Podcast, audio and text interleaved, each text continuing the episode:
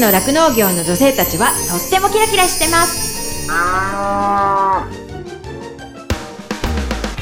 広尾町で酪農家をしています。マドリンこと砂子田まどかです。十勝ウーマンフロンティア。この番組は十勝の基幹産業でもあります。農業酪農に携わる女性たちのキラキラしている活動や取り組みそして魅力をお伝えしていきます。今週もぜひお付き合いください。今日のゲストは本別町の北海道立農業大学校の研究科の2年生長谷倉あゆみさんに来ていただきました。あゆみさんはおこっぺ町出身でご実家が酪農家さんなんですけれども地元の高校卒業後にこの本別町の北海道立農業大学校に進学されてでその大学校の後の研究科に今通ってて2年生なんですけれども本当久々にこう若くてフレッシュな女の子に来ていただいてすごい楽しいお話を聞きました。彼女はですねまあ農業酪農のことを学んで今後春から社会人さんになるんですけれども学校のことだったりそういうことを話していただいたのでお話も楽しみにしていてください。十勝ウーマンフロンティア。この番組は JA 広尾北海道酪農のサポーター日展配合資料公園のゼノアック日本全薬工業 JA ネットワーク十勝。十勝ごちそう共和国。以上の提供でお送りします。動物未来見つめる広がる。ゼノアック日本全薬工業は動物が持っている未来の可能性を見つめ見出し。動物と人間との関係が今よりもっと輝かしく素晴らしいものに広がっていけるようチャレンジし続けます。日展配合飼料は酪農家の笑顔と乳牛の健康のためにこれからも北海道の酪農をサポートしていきます。人も動物も満たされて生きる喜びを日展配合飼料。十勝ウーマンフロンティア。十勝の酪農業の女性たちはとってもキラキラしてます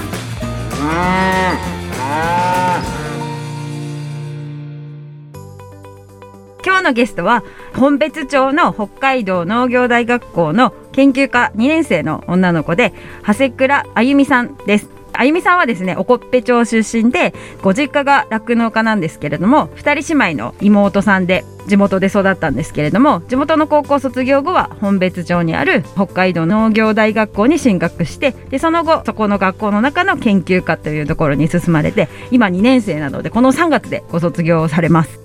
久々にこう若いフレッシュな子に来ていただいたので若い子ならではのお話だったりだとかあとそうですね酪農家で生まれ育ったなんか女の子あるあるみたいなのをすごいこう話してくれるかなっていうふうに思っているので今日は楽しみにしてます。よろしくお願いします。よろしくお願いします。はい。でまずあゆみさんの出身地おこっぺ町っていうことなんだけれどもおこっぺ町ってどんなところっていうか、まあ、まず帯広からでいうと車でどれぐらいなんですかね？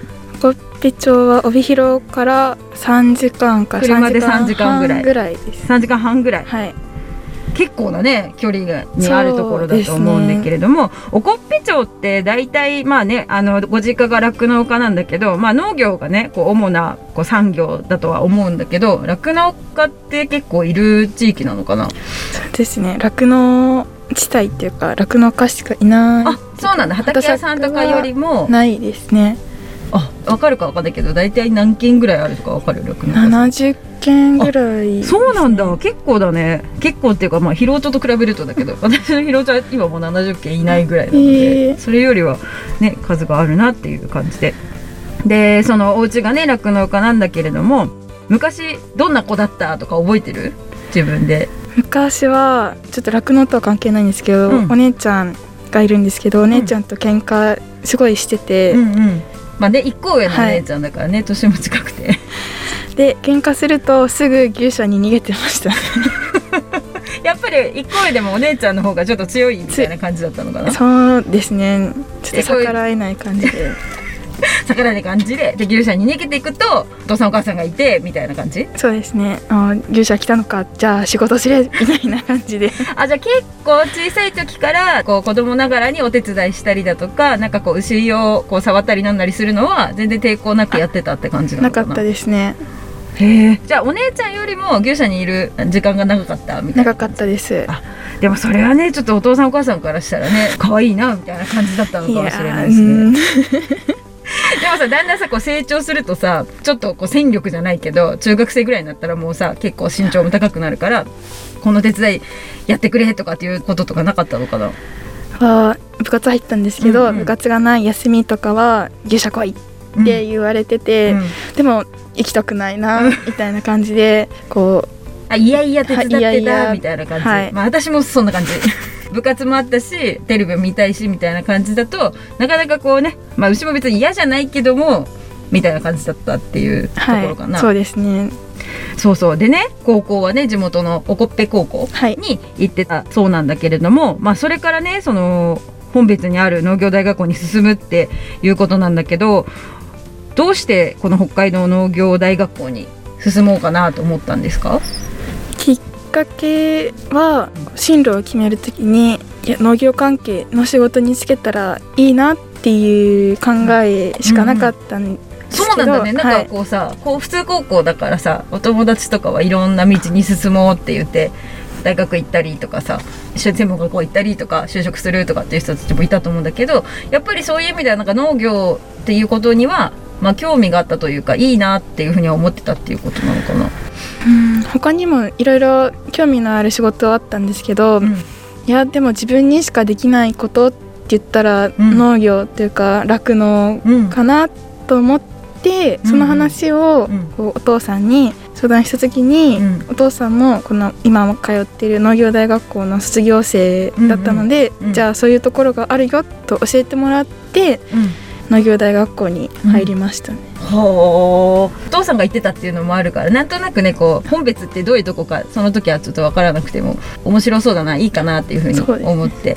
で実際入ってみてですけど、まあ、まずその学校の説明かな？学校の農業大学校のであの多分一般の方はどんなところなのかなっていうふうに思っていると思うんだけど北海道にある農業の学校というか、まあ、高校を卒業した人がほとんど入ってくるような感じで畑作園芸学科っていうの？はい、と畜産系学科に分かれてうん。ますね。大体人数でいうと何人ぐらい？一クラス30人。が定員だった。のはい。そう。で、28人とかそのぐらいがはい実際に入ってくるうん、人数ですね。あゆみさんの同級生も大体そのぐらいですねで大体その中で女子っていうかね自分も含め女子の人数も増えてきてるっていうか結構いるんだもんね。いますね。私の同期はうん。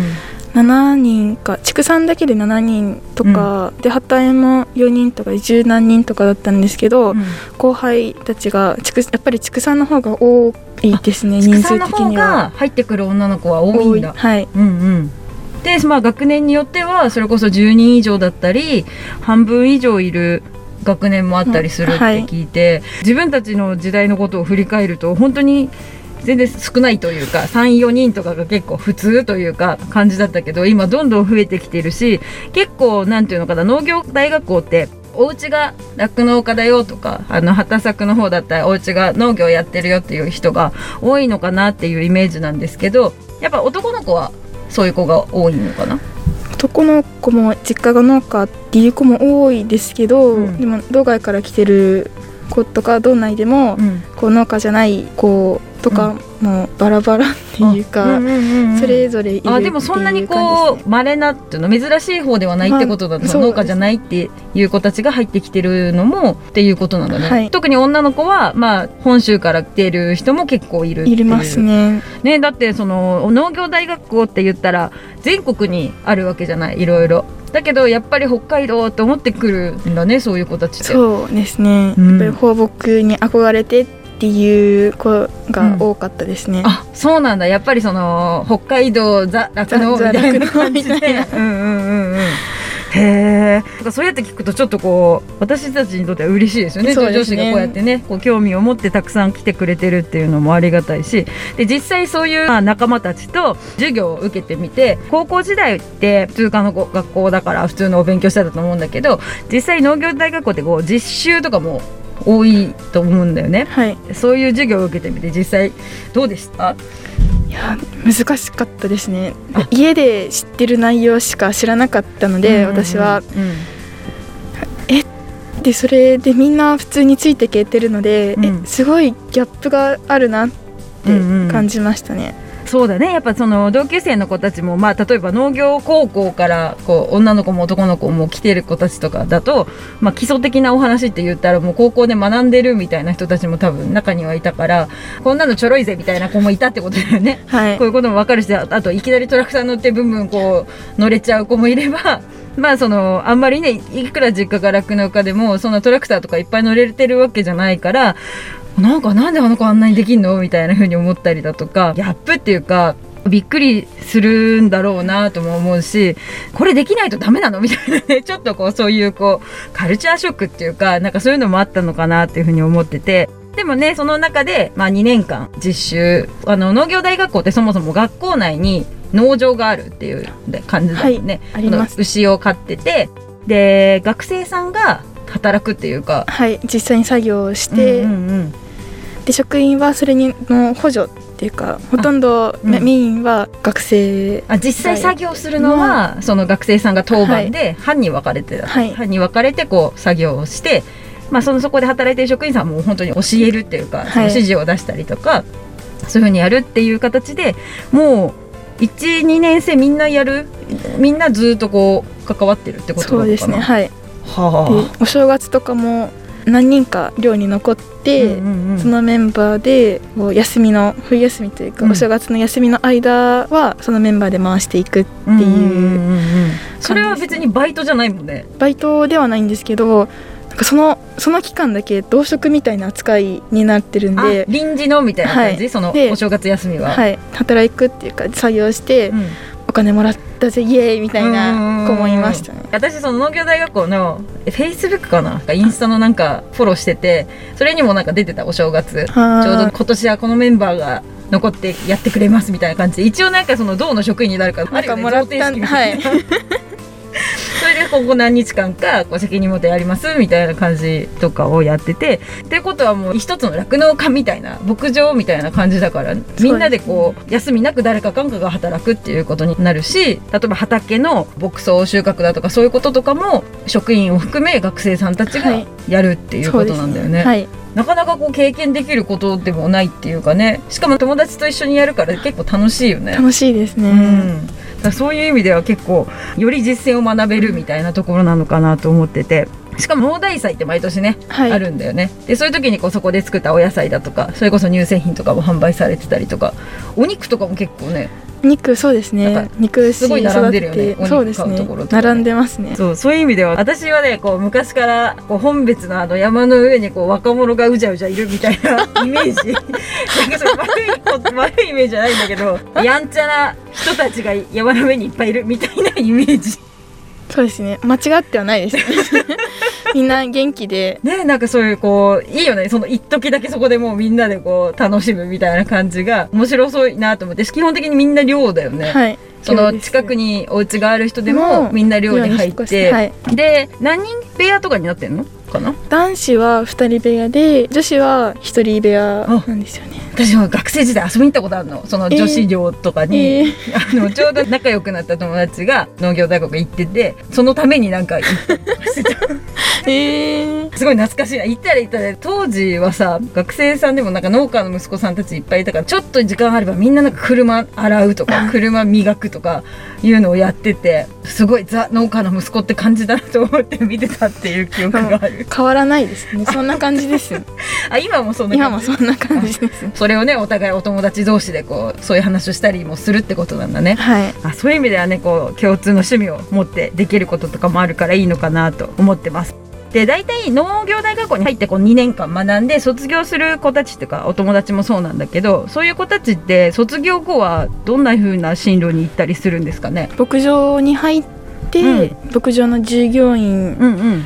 とか人工授精師、そう人工授精師の免許も取れるんだもんね。はい。うん。そうですね。ヘルパうんうんうんうん。ーとか、でまあそのまま実家に帰る人もいるし、はいまあ、そうやってこう農業系のお仕事にほとんどの人がついていくっていう感じなのかな。十勝ウーマンフロンティア研究家についての話を聞きたいんですけれども、はい。研究家って2年間ある中でも定員が10人って以上は決まってるんですもんね。であゆみさんの同級生は自分あのあゆみさん含めて10人ぐらいいて、はい。で一つ下の学年はは8人ぐらい。6 6人人ぐらいいて、このそれぞれみんなその農業に関するいろんな分野に分かれてるっていうのかな、はい。あゆみさんは酪農を専攻してるけれども、まあ、畑作の人もいればお米の人もいてで肉牛の人とかいろんなそれぞれのやりたいところをよりあの研究するというような形なんですけれどもその春からどっかに実習行ってたってことなのはいかな、春から実習行ってて10ちなみに月それはどこ行ってたの？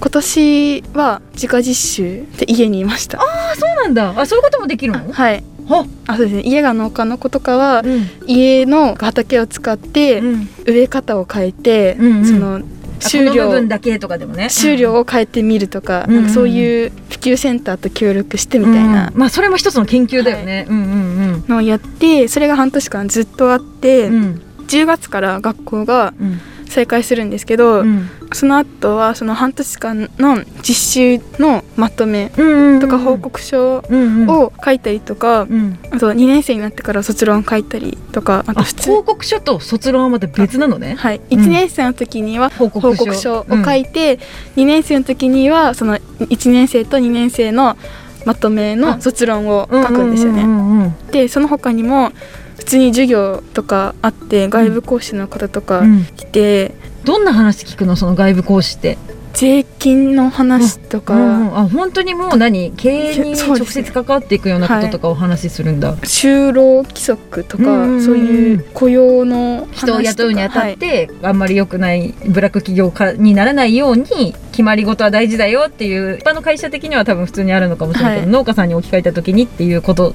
だったりってことなのか？なはい。うん。あとは6次化の話とか、うん。法人にするためにはどういう手順を踏んでうん。とか、えすごい。私も学びたいぐらい。てかそういう勉強をしています。すごいね。2年間で結構自由なところもあるけど突き詰めた細かい話できるからそれすごいいいですね。そそうですれってあの農業大学校卒業した人も卒業した人が研究家に入るっていうだけじゃなくって違う学校から来るとか社会人から入ってくっていう人もいるんですもんね。はい、できますね。あとはそう研究家と養成課程とまた別に研修生がうん、こう全然もう農家さんあから短期で、たそうですね。うん。学校に何週間とかうん。いて、うん。そこで経営のシミュレーションとかうん、10カ年計画とか立ててる人もいます、そういう人はもうあの学校とはまた別でみたな。ないんか施設があるんですよね泊まる。あはい。なんかそれ昔行ったことあるな。え？23日ぐらいなやつだったけどお金のなんかを学ぶってやつに行った時になんか農家さんほんと10人だか何人かぐらいしかいなかったけどそういう研修施設も敷地内にあるっていうことなんだね。あとは機械研修があって、働く時に必要な作業免許うんうんうんうんとか、クレーンの、うん。た玉掛けとかアーク溶接とか、うんうん。そういうあ資格もあ取れますとはい。ほー。んいう学校です、でもすごいなんかそういう意味ではまあ北海道だからなのかな？わかんないけど敷地も広いしそういうこう通ってる学生さんもこうやって研究課程の人も一般の人もそれぞれがこうちゃんと使える施設もあるし、はい。ね、食堂だって広いしね。すごい整ってるってそいうう感ですね。じですよね。整ってますね。うんぜひね興味のある人研修でも何でもねしてほしいですけどね。あとここれからねこうお子さんとかいる人とかね。農業を学びにぜひ。しかもあなんだっけ研究家でもね研修旅行じゃないなんて言うんでしたっけ？動画動画研研修修っていうのがあってしかも行きたいところとかうんもき自分で決めれて行きたい人とかも一人で行ってもいいしし何人かで行ってもいいし。それであゆみさんはどこにいたんですか、は最初は仙台に行って、うん。その次は千葉に行って、うん、東京行って北海道帰ってきました。それ何何泊、期間は一応5泊、うん。5日間あるんですけど、うん、そのたまたま土日を2回挟んでて、うん。2週間ぐらいみんないたんですよね すごい贅沢な旅だね。え、それでこう農業に関係するとこに行ったりとか、牧場見に行ったりとか行っていうのをさせてもらうっていう感じで、印象に残ってる場所とかあります？東京の磯沼ミルクファームおっていう。知ってる。娘があんずちゃんっていうんだよね。多分年ちょい上ぐらいの。うん。あのヒゲのおじさんのとこで。あそうです。多分そうです。ね結構テレビで出るよねたまに。コーヒーかすの牧場、あので匂いをしない、うん、とか言って町が近いからそのコーヒーのカスとかを食べさせて、あの糞があんまり臭くないようにしてったりとかっていうところだよね。はい。で色料にも混ぜて、うん、本当に匂いしないの？本当に匂いしなかったんですよ。もうコーヒーの匂いしかしなくて。へえ。えこれ本当に牧場って思って、うんうん。牛の匂いしないの？えこんなに違うんだって思っていい経験してるねこの2年間。話を聞くともう1年ぐらい欲しいぐらいその1年。いや学生生活楽しいですねちょっとね終わっちゃうのがちょっと、う悲しいですけどそんなにさ学費もかかんないんだよね。かかんないです半分実習だしね。1年休学してうん。海外にうん。行ってる先輩もあいて、はい、うんうん。でその先輩はアメリカに行っててサステナブル農業を何それ？な多分なんか循環型みたいな、うんうん。そういうのを学んできた先輩がいましたねなんか結構自由度のある学校で なんかいいね。そういう意味では。しかもさ同級生にさ酪農だけじゃなくていろんな農業とかそれこそお米とかさ多分今後関わりが薄そうな人とかも来てるからさそういう人たちと一緒にこう何かをしたりとか話したりするってすごい刺激っていうか勉強にはなるよね。ね。自分とまた同じ農業だけど知らないこといっぱい知ってるから。なんかそういう意味でのそのお互いの情報交換じゃないけどそういうことができるっていうのもその学校の良さっていうかねならではだなっていうふうに思うのでちょっと羨ましいしね今日なんかすごい私はねいい話っていうか面白い話聞いたなって思ってます。十勝ウーマンフロンティア。十勝の酪農業の女性たちはとってもキラキラしてます。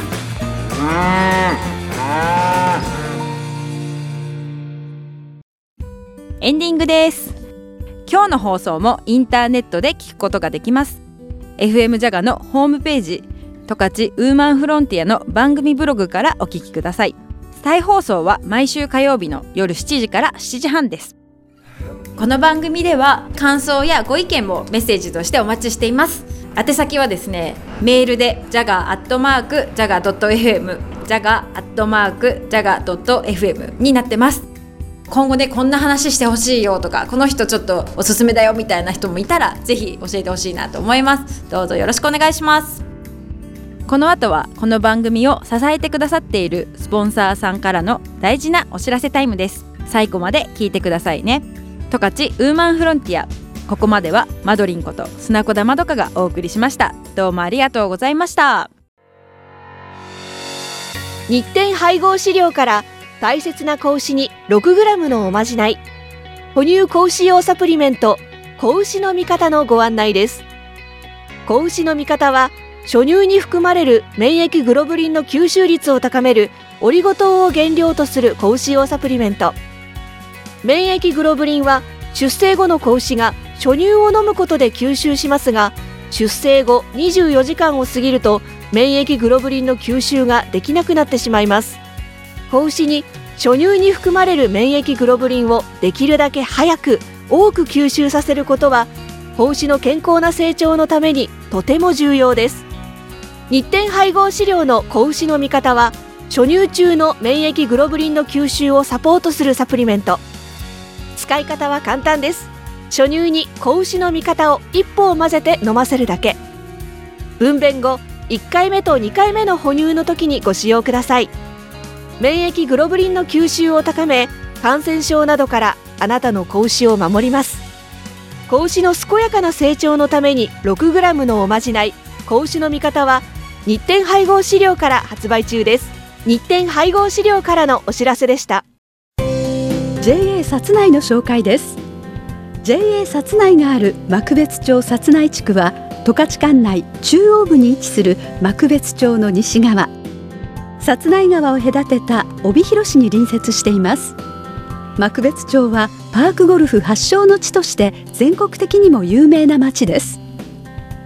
JA 札内では小麦、ビート、バレー書、豆類の畑作4品のほか野菜や生乳生産和牛の飼育も盛んに行っています。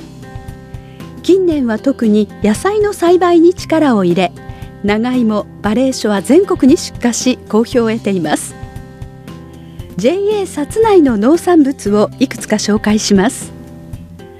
じゃがいも男爵。ホクホク感が強く小吹芋やマッシュポテトなどに適しているじゃがいもです。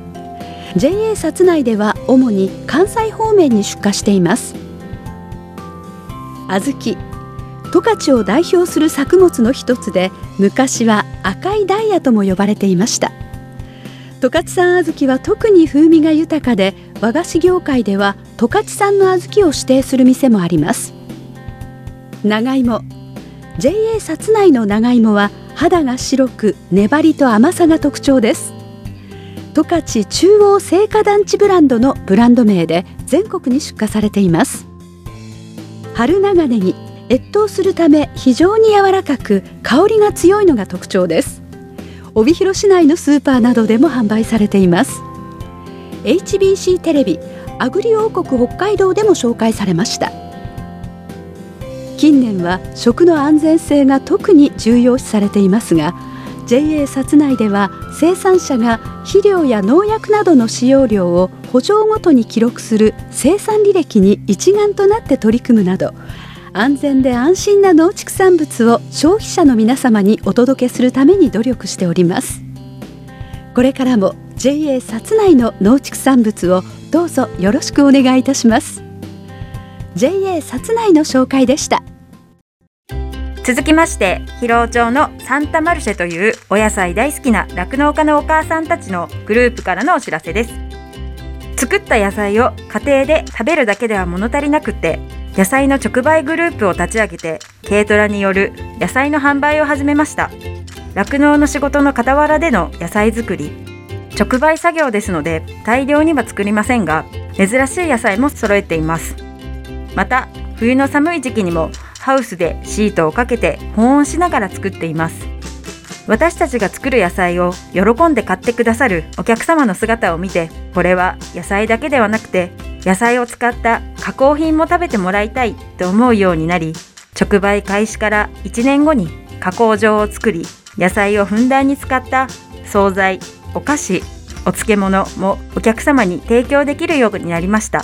ほうれん草のパウンドケーキ自家産有精卵を使ったシフォンケーキ煮豆にぬか漬けやサワー漬けなどのお漬物などどれも無添加で美味しいと評判です。また町内の A コープサンタ村店舗内の直売コーナーにもサンタマルシェの野菜や加工品そしてコロッケやメンチカツなどの冷凍食品も置かせていただいていてどれも好評をいただいていますので広尾町にお越しの際はぜひ A コープサンタ村へお立ち寄りください。サンタ村の住所は広尾町あざ門別630番地の7電話番号は01558 01558-9-5577営業時間は午前8時から午後6時までで日曜日はお休みです。以上サンタマルシェからのお知らせでした。動物未来見つめる広がる。ゼノアック日本全薬工業は動物が持っている未来の可能性を見つめ見出し。動物と人間との関係が今よりもっと輝かしく素晴らしいものに広がっていけるようチャレンジし続けます。日展配合飼料は酪農家の笑顔と乳牛の健康のためにこれからも北海道の酪農をサポートしていきます。人も動物も満たされて生きる喜びを。日展配合飼料。十勝ウーマンフロンティア。この番組は JA 広尾。北海道酪農のサポーター。日展配合飼料。公園のゼノアック日本全薬工業。JA ネットワークトカチトカチごちそう共和国。以上の提供でお送りしました。トカチウーマンフロンティア。